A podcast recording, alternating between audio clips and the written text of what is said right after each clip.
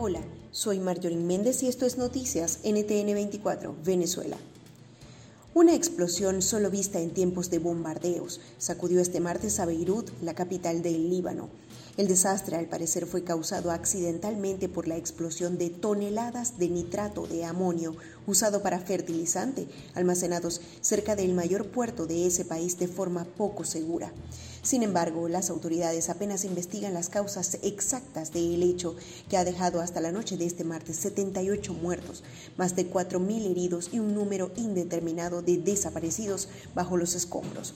Las redes sociales se inundaron de impactantes videos de la onda expansiva, los destrozos a edificios y vehículos, así como cadáveres en las calles. El gobierno libanés pidió ayuda al mundo y la Cruz Roja inició una campaña para donación de sangre. Beirut fue declarada zona de desastre.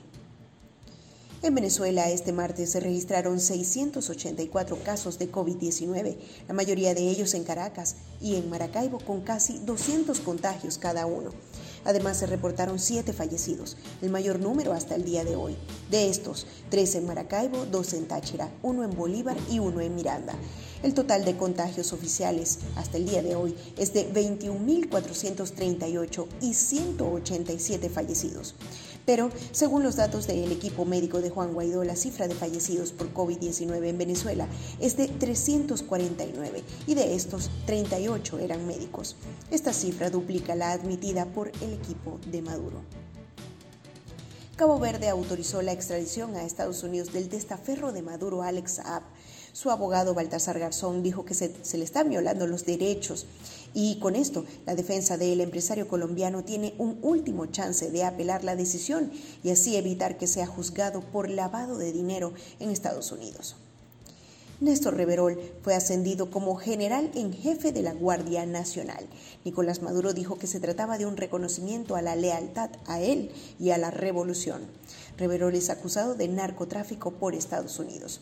Por cierto que Diosdado Cabello divulgó un audio de felicitación a la Guardia Nacional luego de que se, se dudara sobre su estado de salud. Aunque se le escucha debilitado, esta vez sí parece ser su voz. Si quieres recibir este boletín directamente, suscríbete a nuestro canal de Telegram NTN24VE.